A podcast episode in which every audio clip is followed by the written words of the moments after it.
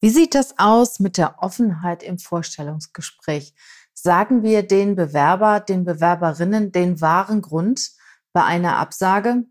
Geben wir es doch zu, meist sagen wir erstmal gar nichts. Meist versenden wir eine Standardabsage und wenn der Bewerber oder die Bewerberin nachfragt, dann kommen wir ins Schleudern und überlegen, was können wir denn jetzt sagen und was können wir nicht sagen. Ist natürlich auch ein Stück weit unfair, weil die Bewerber haben nicht die Möglichkeit, sich zu verbessern, gegebenenfalls sich im nächsten Vorstellungsgespräch besser zu verkaufen, wenn es an irgendwelchen Aussagen oder Persönlichkeitsmerkmalen lag. Fair ist es natürlich, offen und ehrlich zu sagen, hey, daran ist es gescheitert. Das eine oder andere Mal und sogar wahrscheinlich meistens hat es ja auch was mit der fachlichen Kompetenz zu tun. Manchmal spielt der Sympathiefaktor eine Rolle und manchmal ist es so, dass der Bewerber, ich sag mal, sich richtig dumm oder blöd verkauft hat und dass er da einige Dinge gemacht hat im Vorstellungsgespräch, die ihn echt ins Ausgeschossen haben oder die sie echt ins Ausgeschossen haben. Und dann ist es doch fair, das zu kommunizieren. Ja, warum machen wir das nicht? Warum sind wir nicht so offen im Vorstellungsgespräch, wie es sein sollte? Darüber spreche ich jetzt in diesem Podcast. Mein Name ist Regina Volz. Ich habe seit mehr als 20 Jahren Erfahrung im Bereich Recruiting, Headhunting, Personal. Ich war lange Zeit Personalleiterin und führe seit zehn Jahren meine eigene Personalberatung hier in Köln und wir suchen die richtigen, passenden Mitarbeiter für die Unternehmen, wobei uns Persönlichkeit immer wichtiger ist als der fachliche Skill. Du weißt ja, hire for skills and fire for attitude. Und der größte Wettbewerbsvorteil sind unsere Mitarbeiter. Bleib dran, hör dir an, was ich zu sagen habe zu diesem Thema. Die ehrliche Absage für den falschen Bewerber und wie viel Offenheit ist erwünscht. Hey, ho, willkommen zur Show. Leadership is a Lifestyle direkt in dein Ohr. Ganz egal, wo du grad bist, ganz egal, was du grad machst. Das ist alles, was du wissen musst, zusammengefasst. Du willst nach oben oder dass alles so bleibt. Du willst ein bisschen glücklicher oder erfolgreicher sein. Du willst, dass du Ziele erreichst. Dann nimm dir doch die nächsten Minuten für dich Zeit. Denn das ist, was Leadership is a Lifestyle heißt. Geben wir es doch zu, in den meisten Fällen schreiben wir eine Standardabsage. Warum? Erstens, es ist einfach. Es ist leicht gemacht. Wir müssen keine Rückfrage halten mit der Rücksprache halten mit der Fachabteilung. Wir müssen uns nicht überlegen, wie wir irgendwas diplomatisch formulieren, sondern wir schreiben einfach eine Standardabsage. Der zweite Grund, warum wir eine Standardabsage schreiben, ist das AGG das allgemeine Gleichbehandlungsgesetz. Umgangssprachlich auch das Antidiskriminierungsgesetz genannt. Und dieses Gesetz, ja, kann uns hier und da schon schwer zu schaffen machen, wenn wir ehrlich sind. Was beinhaltet das Gesetz? Ziel des Gesetzes ist, Benachteiligungen aus Gründen der Rasse oder wegen der ethnischen Herkunft, des Geschlechts, der Religion oder Weltanschauung, einer Behinderung, des Alters oder der sexuellen Identität zu verhindern oder zu beseitigen. Es geht um Benachteiligung aus folgenden Gründen, also erstmal der Rasse, zweitens der ethnischen Herkunft, drittens des Geschlechtes, viertens der Religion, fünftens Weltanschauung, sechstens Behinderung, siebtens Alters und achtens sexuelle Identität. Und diese Gründe dürfen definitiv keine Absagegründe sein. Sonst führt es zur Benachteiligung der jeweiligen Gruppen. Es gibt zwar Ausnahmen, aber darauf würde ich mich jetzt nicht berufen. Eine Ausnahme kann zum Beispiel sein, wenn ein Frauenhaus unbedingt Frauen einstellen möchte oder wenn die katholische Kirche jetzt katholische Hilfskräfte oder Pfarrer oder Kindergärtnerinnen oder Kindergärtner einstellen möchte. Also da gibt es so gewisse Ausnahmen im System, aber grundsätzlich gilt, dass diese jeweiligen Absagegründe wirklich schon zu Schadensersatzverpflichtungen des Arbeitgebers führen können und da will sich natürlich jeder vor schützen. Darüber hinaus, das, was ich jetzt hier sage, das erzähle ich euch aufgrund meiner Erfahrungen, die ich gemacht habe in den letzten 20 Jahren meiner Tätigkeit im Personalbereich. in meiner Tätigkeit als ehrenamtliche Richterin beim Arbeitsgericht Köln. Also sind Erfahrungswerte. Ich bin keine Juristin. Also, wenn ihr eine hundertprozentige juristisch ähm, genaue Aussage haben möchtet, dann wendet euch bitte an einen Anwalt. Also, ein Grund ist, warum die Unternehmen gerne Standardabsagen schreiben, weil es einfacher ist. Es ist einfacher, eine Standardabsage zu schreiben, als immer wieder nachzufragen, ja, was war denn wirklich der Grund und wie formuliere ich das? Das zweite ist das AGG.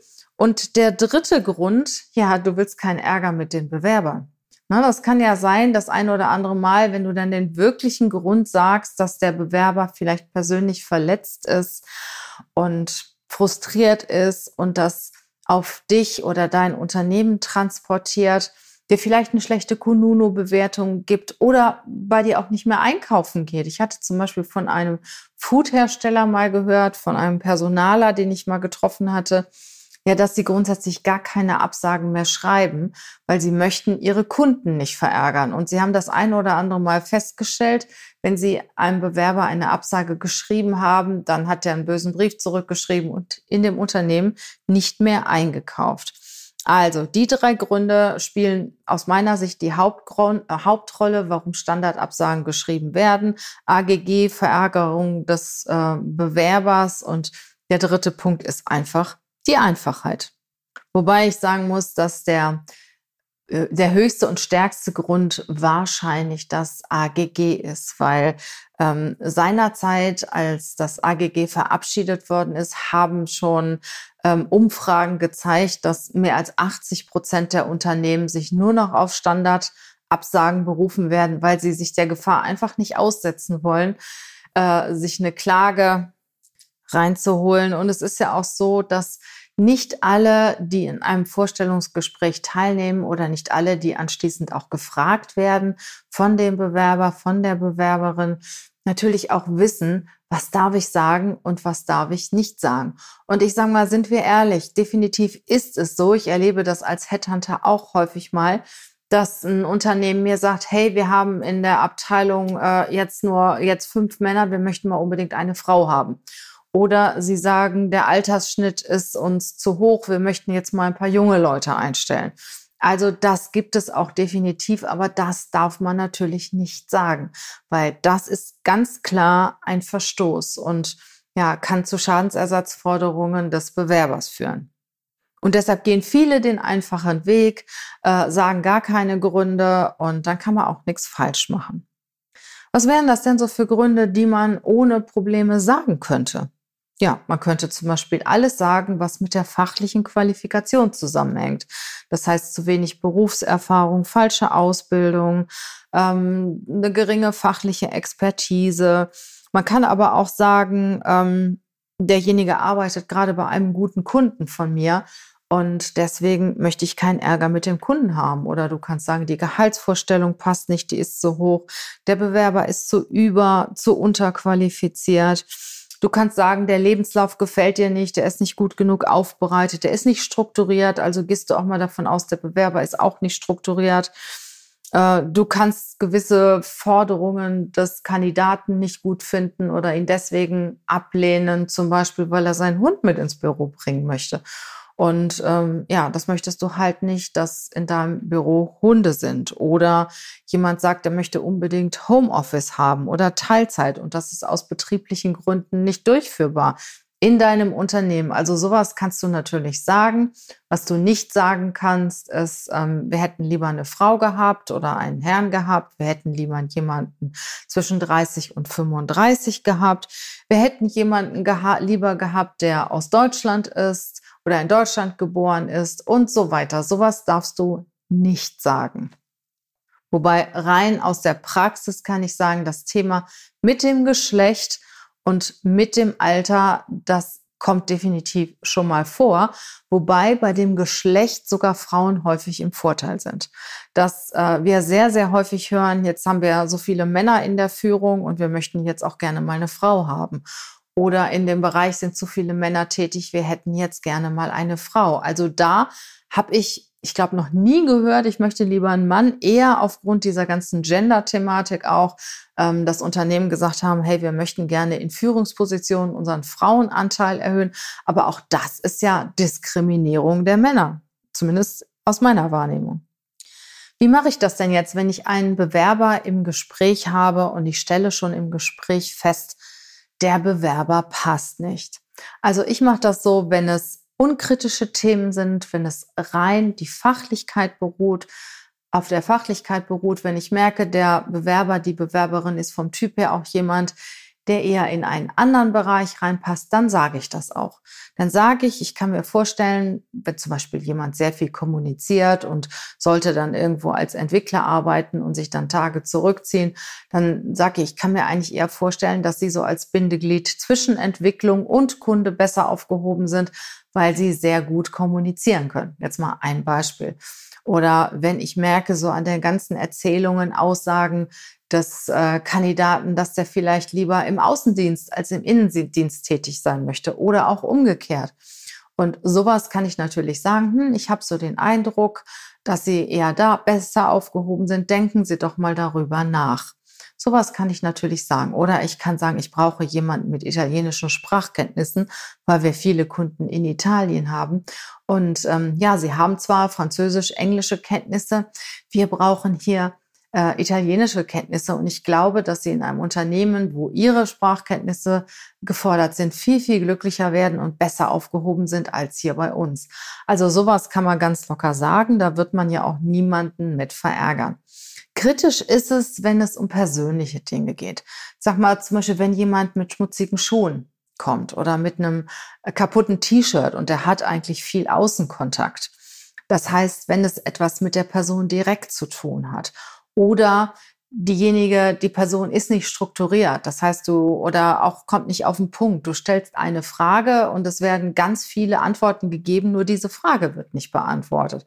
Und solche Dinge. Oder der Lebenslauf wird nicht klar und eindeutig wiedergegeben. Die Person hat keine Selbstreflexion. Du fragst sie, hm, was sind denn ihre Themen, die sie sehr gut können? Was ist das, was sie nicht so gut können? Und dann sagt die Person, mehr weiß ich nicht. Da müssen sie vielleicht mal meinen Chef fragen. Und es gibt so viele Dinge. Ja, wie sage ich das denn? Wie sage ich das dann dem Bewerber, wenn der mich fragt, warum haben Sie mich denn jetzt abgesagt oder warum habe ich die Stelle nicht bekommen? Und da bedarf es wirklich einer ganzen Menge Diplomatie. Ja, und äh, ich würde dem Bewerber das auch nicht mehr direkt sagen, sondern ich würde abwarten, ob er mich fragt. Und wenn er mich fragt, würde ich mir auch ganz genau überlegen, wie ich ihm das oder ihr das jetzt auch sehr wertschätzend mitteile, damit der Bewerber, die Bewerberin nicht frustriert ist und auch nicht, auch nicht böse auf mich ist und nicht ärgerlich auf mein Unternehmen ist, sondern dass sie einfach ein Learning daraus mitnimmt. Ne? Was ich schon mal mache, ähm, ich sage nach dem Gespräch, darf ich Ihnen mal ein Feedback geben. Und Dinge, die man leicht verändern kann, die teile ich dem Bewerber, der Bewerberin dann auch schon mal mit. Das heißt, wenn zum Beispiel jemand zu spät kommt und sagt nichts dazu, ja, derjenige kommt 10, hat um 16 Uhr einen Termin, der kommt um 16.15 Uhr und sagt keinen Ton, setzt sich hin und tut so, als ob nichts wäre. Haben wir auch schon gehabt. Dann sage ich am Ende des Gesprächs, darf ich Ihnen mal ein Feedback geben. Ich empfehle Ihnen das nächste Mal, wenn Sie einen Termin haben, ein Vorstellungsgespräch haben und Sie merken, Sie schaffen es nicht, dass Sie da vorher mal anrufen oder Sie entschuldigen sich. Ne? Also sowas mache ich schon. Oder wenn Dinge ganz klar auffallen. Ich habe öfter mal das Thema haben wir mit, mit schmutzigen Schuhen. Und äh, je nachdem, für welche Position man sich bewirbt, wenn man sich zum Beispiel im Verkauf bewirbt, wenn man viel Kundenkontakt hat, wenn man in der Öffentlichkeit steht, ähm, dann ist es schon wichtig, dass man auch wirklich sauber gekleidet ist. Und dann sage ich demjenigen das auch, aber ganz, ganz vorsichtig. Dann frage ich auch, darf ich Ihnen ein Feedback geben? Und dann sage ich, ich könnte mir vorstellen, dass Sie mehr Chancen in einem Vorstellungsgespräch haben, äh, wenn Sie das nächste Mal mit sauberen Schuhen in das Gespräch gehen. Seien Sie mir nicht böse. Manchmal passiert ja auch was unterwegs, wo die Schuhe dreckig werden. Das ist mir jetzt aufgefallen und ich empfehle Ihnen einfach beim nächsten Mal darauf zu achten. Es ist schon eine sehr, sehr heikle Sache, wenn man solche persönlichen Dinge wiedergibt. Fachliche Themen sind ziemlich einfach oder wenn das Gehalt nicht stimmt Ist auch einfach. Ne? Manchmal pokern die Bewerber auch nur sehr hoch und sie sagen dann, ja, okay, das ist jetzt eine Wunschvorstellung, aber Ihr Arbeitgeber begeistert mich so sehr und ich habe dadurch so viele Vorteile und so weiter. Und ähm, ja, ich würde von meiner Forderung auch ein Stück weit runtergehen. Das passiert dann natürlich auch. Also Dinge, die nicht direkt etwas mit der Person an sich zu tun haben, die kann man schon eher sagen. Und immer Achtung auf das AGG. Also Fazit aus dem Ganzen. Ich würde so oft wie möglich die Wahrheit sagen, ein ehrliches Feedback geben, wenn es fachlich ist und wenn es unkritisch ist. Bei persönlichen Dingen würde ich schon warten, ob der Bewerber mich fragt oder wenn es ganz extrem ist, in dem Gespräch äh, dem Bewerber sagen, darf ich Ihnen auch ein, ein Feedback geben und dann aber auch wirklich sehr diplomatisch sein, sehr wertschätzend sein, damit der Ärger ja nicht auf die Firma oder auf dich wieder zurückkommt. Falls mich einer, falls mir einer eine E-Mail schreibt und äh, fragt mich in der E-Mail äh, nach dem Absagegrund, dann biete ich Ihnen meistens ein Telefonat an, weil in einem Telefonat kannst du mehr sagen, als das, was du in einer E-Mail formulieren kannst. Also im Telefonat kannst du das auch besser erklären und ja, kannst auch nicht auf das eine oder andere so festgenagelt werden. Ne? Ich würde mir wirklich sehr, sehr gut überlegen, wenn ich das in einer E-Mail zurückschreiben würde. Also solche Sachen, ihre Gehaltsforderung passt leider nicht in unser, in unser Budget. Sowas kann man natürlich schreiben äh, oder man kann natürlich schreiben, äh, entschuldigen Sie bitte, Hunde sind in unserem Unternehmen leider nicht erlaubt. Ähm, solche Dinge kann man schon schreiben, aber ich würde, wenn eben möglich ist, würde ich schon auf ein, um ein Telefonat bitten, würde einen Telefontermin vorschlagen und dann in aller Ruhe auch nochmal erklären, was der Absagegrund war. Und ich habe auch schon erlebt, dass wir den Bewerber aufgrund der Unterlage einfach falsch eingeschätzt haben. Haben, ich meine, das kommt natürlich auch immer darauf an, wie präsentiere ich mich. Und wenn ich mich präsentiere, sollte ich natürlich die Anforderungen des Unternehmens in meiner Bewerbung in den Vordergrund stellen, beziehungsweise wenigstens mal benennen, wenn ich sie habe. Ja, und dieser Bewerber hat das nicht gemacht, war aber auch ein sehr, sehr guter Verkäufer. Und ein Verkäufer muss ja nicht unbedingt Bewerbungen schreiben können. Und äh, der hatte mich dann angerufen anschließend, nachdem ich abges abgesagt hatte. Und dann habe ich ihm gesagt, hey, es passt fachlich doch gar nicht. Ne? Und dann hat er mir erklärt, warum das fachlich passt. Ja, und im Endeffekt äh, hatte er auch recht. Und er ist bei dem Kunden auch eingestellt worden. Ich meine, sowas gibt es natürlich auch. Und deswegen Telefonat finde ich immer gut. Ich wäre vorsichtig, was ich schriftlich formuliere. Ich finde es schon wichtig, wenn einer sich dafür interessiert, wenn es einer wissen will, ein offenes, ehrliches und wertschätzendes Feedback zu geben und mich nicht hinter dem AGG zu verstecken. Weil der Bewerber kann ja auch aus dem Gespräch was mitnehmen. Der kann aus dem Gespräch etwas lernen und sich dadurch persönlich auch weiterentwickeln. Man sagt ja so schön, man lernt durch seine Fehler und ja, das eine oder andere wird der Bewerber vielleicht im Endeffekt auch nicht vergessen, wenn er ein offenes und ehrliches Feedback bekommt. Nur Achtung, vorsichtig bei den AGG-Kriterien dass ihr euch dadurch nicht angreifbar war.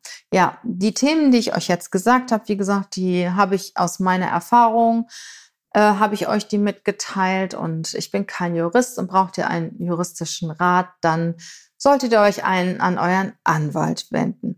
Grundsätzlich finde ich es schön, wenn man offen miteinander umgeht, wenn man offen und ehrlich miteinander umgeht, wenn man dem Bewerber, der Bewerberin äh, ein ehrliches Feedback gibt und das hilft im Endeffekt beide Seiten. Das führt zu Verständnis, warum die Absage gekommen ist.